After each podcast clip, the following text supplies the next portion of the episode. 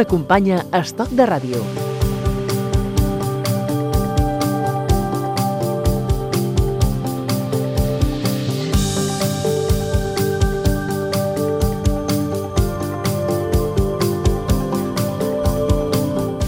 El lloc que ocupes entre els germans et condiciona per fer vida?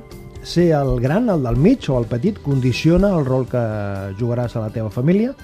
L'emprenedora i empresària Mireia Mir, mare de tres fills, segur que té alguna idea al respecte. Tens moltes idees? Unes quantes. Unes quantes? Hola. Explica'm, bueno, explica'ns. Doncs, uh, bueno, jo sóc la petita de tres, de tres germans i a mi els meus germans ja em deien que era la mimada. I ara sento els, els meus fills grans dir-li al petit, al Mateu. Així que potser tenen raó.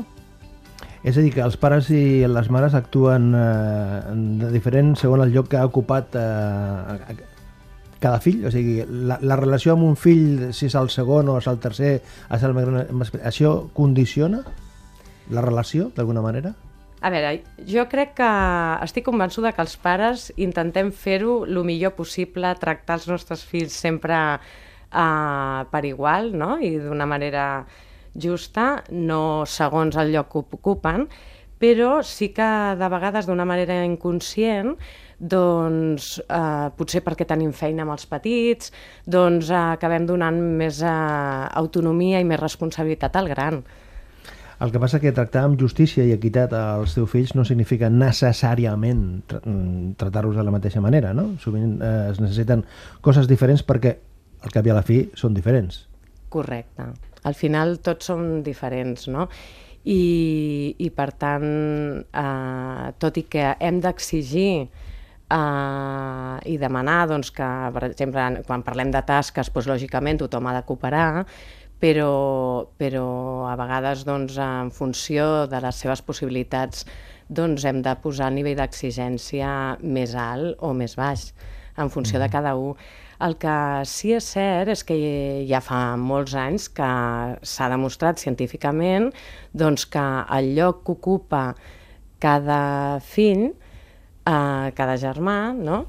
Uh, això acaba marcant, influint en la seva personalitat. No, no podem dir que sigui l'únic factor que influeix, perquè n'hi ha d'altres, no? com el sexe, o si hi ha molta distància entre d'anys entre un germà i l'altre, però sí que l'ordre que ocupa cada un uh, influeix... En quin sentit? En la seva personalitat. En la seva personalitat, és a dir, doncs... el, el, el més jove és el més xulo el, el més triomfador o al contrari, no? El, el més petit és el que té més problemes després al llarg de la seva vida, entre cometes, eh, tot això? No, no necessàriament, però sí que és veritat que, per exemple, el gran i el mitjà en un moment donat eh, han estat destronats. El petit no, no ho ha estat mai. És el rei de la casa. És el rei de la casa, és el que... Però també diuen no, que els petits eh, es crien sols, no? Doncs eh, al final influeixen molts factors. Sí que és veritat que el gran acostuma a ser més responsable, més autònom, pel que dèiem, perquè eh, l'estem fent gran des de més petit. Jo recordo quan el meu fill gran tenia 6 anys, per mi ja era gran. I en canvi ara el meu petit en té 6 i és el petit. Mm -hmm. L'Anna Ruiz, que està contemplant aquesta conversa, no sé si des de la perspectiva de, de, de filla número 2, de filla número 1... De filla o, número 1. De filla, de número, filla número 1. Marca molt això la de ser la gran i ser dona. Però un moment, la primera i la número 1? Que no és el mateix. Eh, no, la primera no i la mateix, número 1. No és el mateix. No és el mateix, no? La primera i la número 1. No era la meva conceptes, intenció. No no? la meva intenció. Una cosa és ser la, el primer i una altra és ser, ser el número 1, no? Sí, és diferent, però en aquest cas pot ser que sigui... No, no.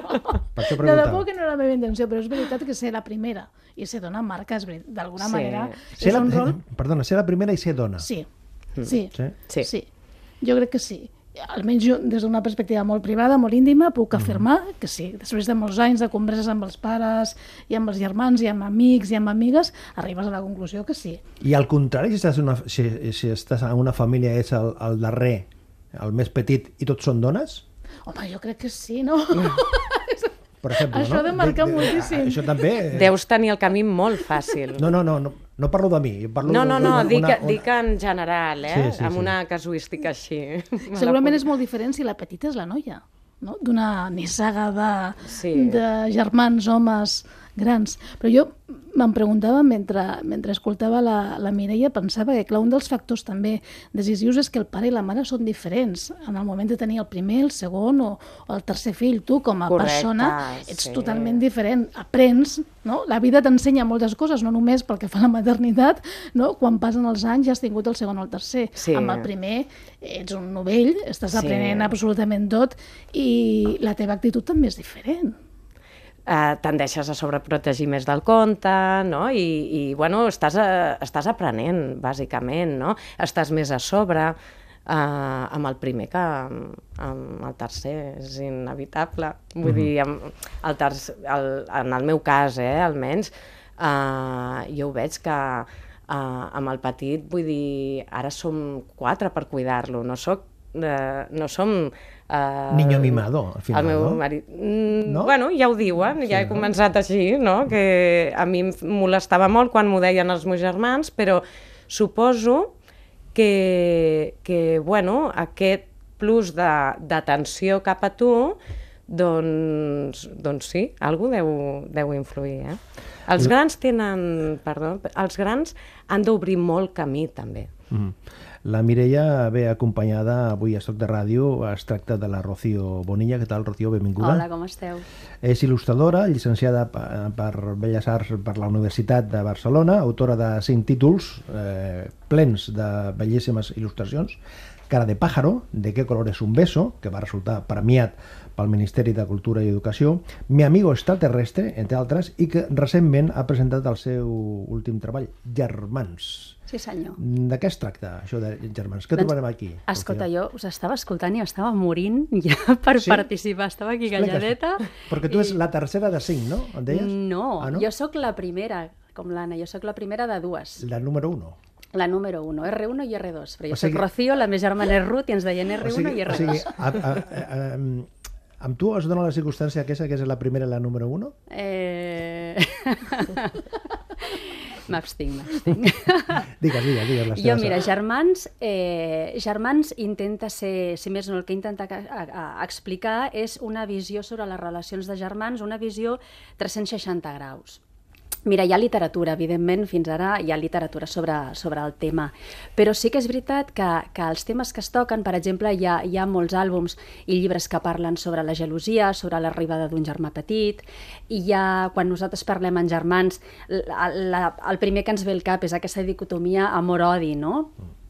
Però realment penso que eh, les relacions entre germans tenen una complexitat que a mi em fascina, no? Em fascina el, en, en tant els records que tinc amb la meva germana, però molt més ara, mm, perquè ho tinc molt més present, les relacions dels meus fills, que jo en tinc tres, com la Mireia.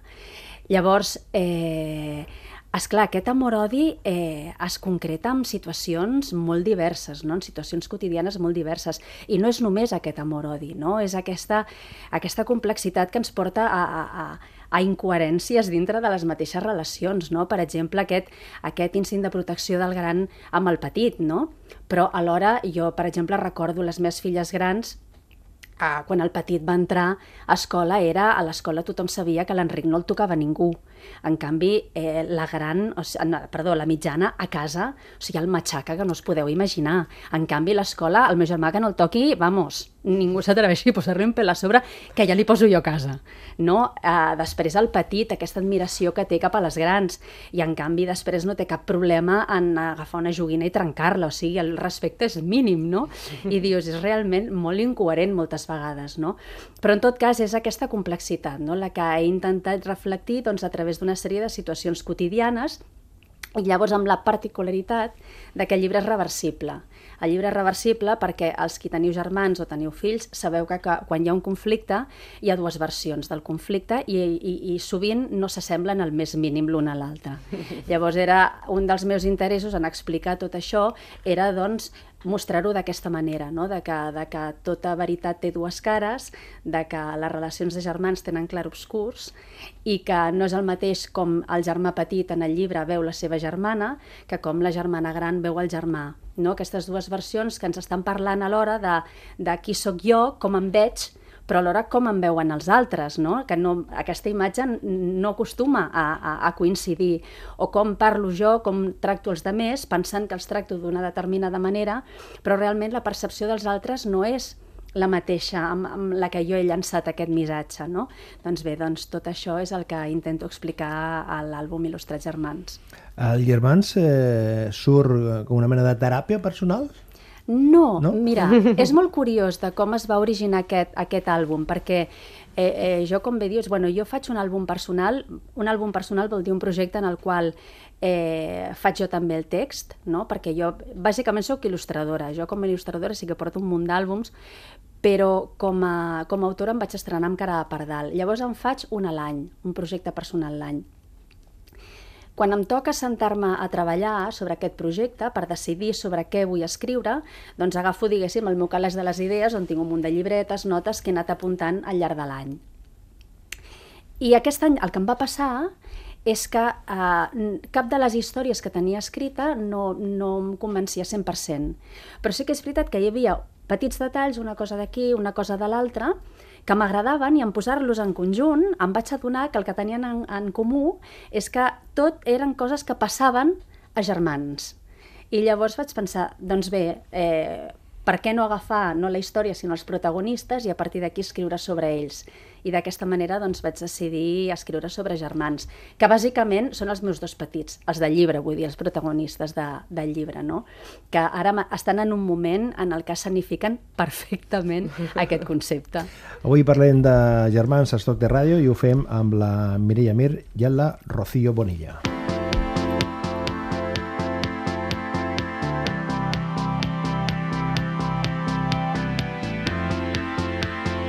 Estoc de Ràdio parlem de la vida.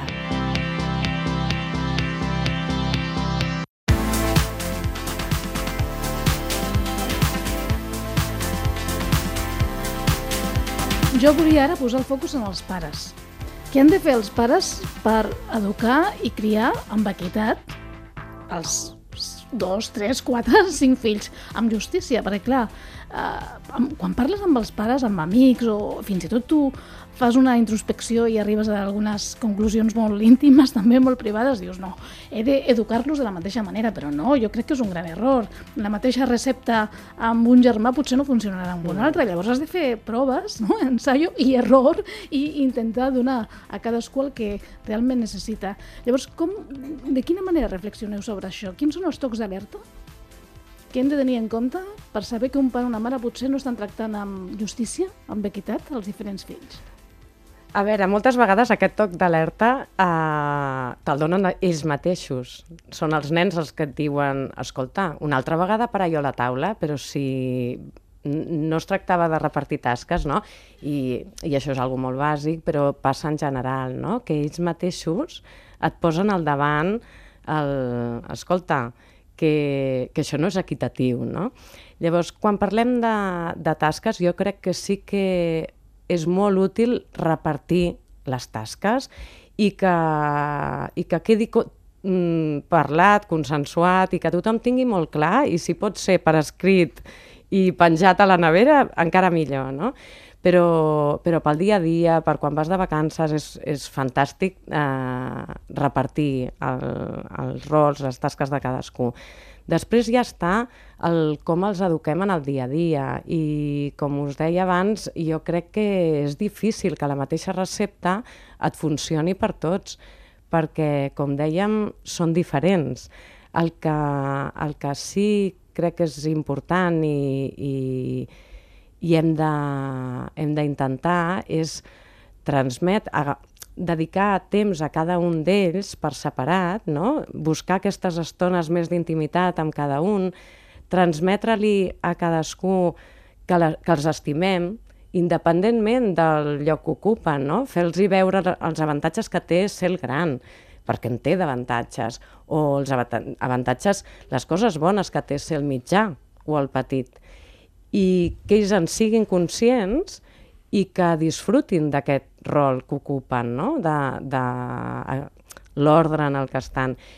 I, I sobretot que vegin que els estimem per igual, que moltes vegades no, ells tenen aquests atacs de gelosia perquè es pensa, no, mira, com ara els meus pares mm, dediquen més atenció potser al petit o, o al gran i es troben com que oi, això és que a mi no m'estimen tant? No, que els quedi molt clar, no? Que... Clar, perquè penses en altres etapes històriques, penses quan l'important era el primogènit baró. Mm. En aquelles famílies penses en les dones, en les noies que van viure al segle XIX, a començaments del segle XX, que dur havia de ser, no? Pensar que sempre estaves al darrere de les preocupacions no? i dels Sí. objectius familiars, o fins i tot les diferències entre el primer i el segon, entre el primer, el, el gran i el petit, no? La democratització de la nostra vida quotidiana però també és, ha és, canviat. curi és curiós això. Mira, l'altre dia en parlàvem perquè justament la Mireia i jo tenim, tenim un, un fill, diguéssim, en comú a l'escola. No tenim un fill, no. Ja ens heu entès. I justament l'altre dia dissabte teníem partit de futbol i, i en parlàvem, no? que dèiem que és curiós perquè aquests rols eh, fa molts anys estaven adjudicats a nivell cultural i a nivell social, i ara no és així, i continuen tenint rols els nostres fills, no? Jo penso que estic absolutament d'acord amb tot el que heu exposat, és a dir, jo penso que per sobre de tot sempre intentem dintre de casa de, de diguéssim, de comunicar als nostres fills, de transmetre uns principis, penso que és la, el primer esglaó, no? és transmetre uns principis iguals per, per a tots, l'únic que, clar, no tots ho processen igual, la manera d'ex- d'explicar-ho a cadascú ja canvia. I després, malgrat que tractis de, de, de, de, de, de sempre eh, relacionar-te amb ells amb, amb, amb, amb parietat, amb equitat, jo penso que ells es, es queixen per defecte, sempre. O sigui, ells es queixen per defecte i sempre reclamen molt més del que tenen. La manera, evidentment, no pot ser la mateixa. Jo, per exemple, els meus dos petits, que es porten 4 anys, la gran, o sigui, la mitjana, que és noia, i el petit, l'Enric, la Blanca, el matxaca psicològicament. Clar, ella comença, matxa- comença amb el matxaque psicològic, i això perquè Enric, perquè no sé què, què, què fas, i això l'altre... Clar, l'altre intenta respondre-li, però arriba un moment que no té intel·lecte per fer-ho. Llavors la seva resposta quina és? Pamba, no? La patada o el clatallot. Clar, ella ve i em diu, però per què no el castigues? M'ha pagat, no es pot pagar. Clar, jo els renyo tots dos i ella no ho entén i es queixa. Però jo li dic, és que per ell, pagar-te, tu no li has pagat, d'acord, però el teu ha estat una agressió, igualment, perquè ell ho ha percebut com una agressió i has de prendre consciència d'això, no? Llavors aquestes coses, ells moltes vegades les, les perceben com a injustes, però jo penso que, que no ho són. En aquell repartiment de, de rols que, que comentaven, sempre es diu que el gran és el més responsable, el del mig és el més independent i el tercer va a su aire o, o ja és d'una altra divisió. Això, eh, més enllà dels, dels tòpics, com, perquè quan parles amb, amb segons quins pares, et veien, venen a dir més o més això.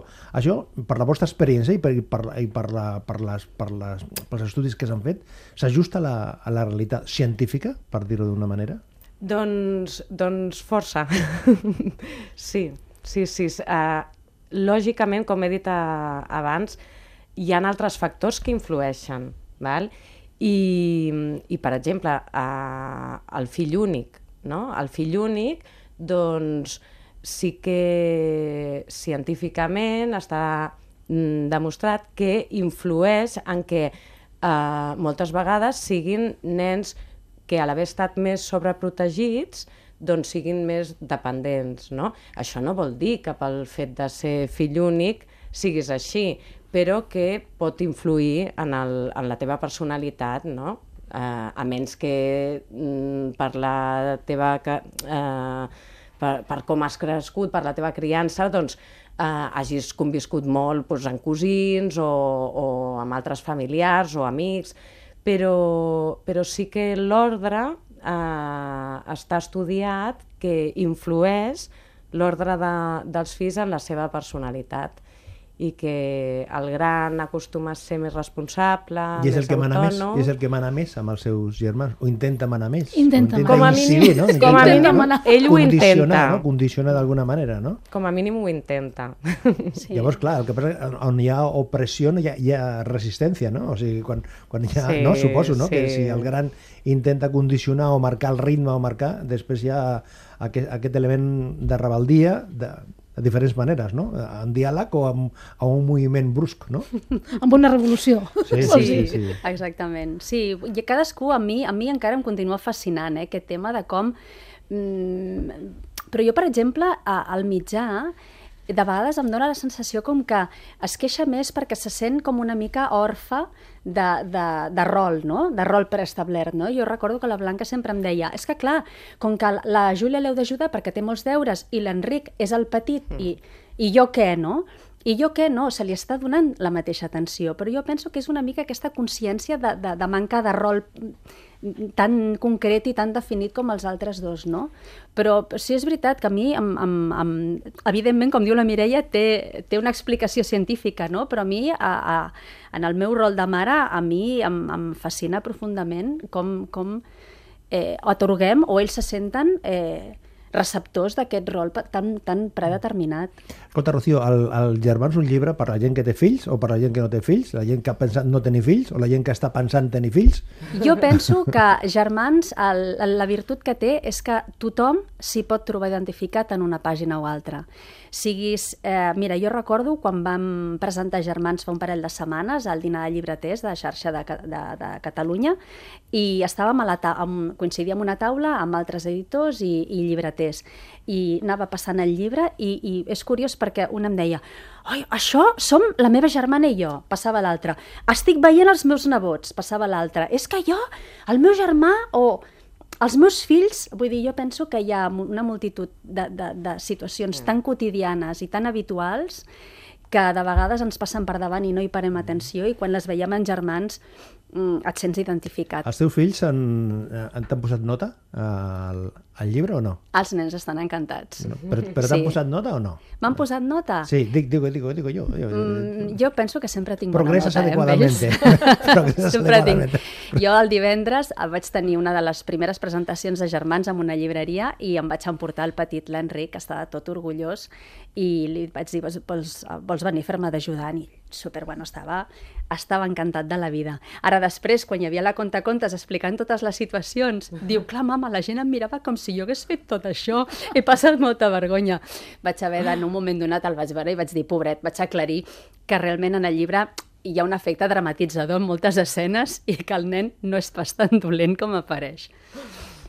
És una proposta per eh, tenir en compte. Germans de la Rocío Bonilla. Estava pensant, Mireia, si el fet de, de que la Rocío sigui la primera de dues germanes Eh, li ha condicionat de, per dedicar-se a, a això de la creativitat o, o, o no, o sí, o jo què sé. Jo, jo què sé. sé. Jo què sé. jo què sé, jo què sé, jo què sé. No, és que estava pensant si el Fito, si el Fito, el Fito Paez, l'argentí, no sé si és d'una família molt gran o no, perquè de vegades comences a, a buscar maneres de lligar coses i et trobes en gent que, que sí, que es, es dedica a això de la creativitat perquè no, no té germans o al contrari, perquè té quatre germans o tres germans, no? Doncs aquestes... precisament eh, els estudis, el que jo he llegit és que precisament parlen de creativitat més en els mitjans petits, però, però en el cas de la Rocío és no. la gran i... En el cas dels meus, per exemple, sí és veritat que la mitjana és la creativa. De fet, va a una escola d'art, pinta l'oli des dels 11 anys, vull dir, clarament, és, és l'hereva. És l'hereva, no, no pas la primogènita. Germans de la Rocío Bonilla, una proposta per uh, descobrir i per apropar-te a aquest món uh, apassionant dels germans i amb la Mireia Mir. Gràcies, Mireia, gràcies, Rocío. Gràcies Moltes gràcies. Fins la propera. El Fito Paez és el que canta és aquesta història de germans, no? És una història entre dos homes, que són dos amics, però una relació molt íntima que va molt més enllà i ja parlen de ser germans. És molt, és molt bonic. Descubrir el nuevo sol naciendo una vez más. Pura, vamos a brillar si el infierno te quemó, te fuiste de mambo, te arrasó. Y si la noche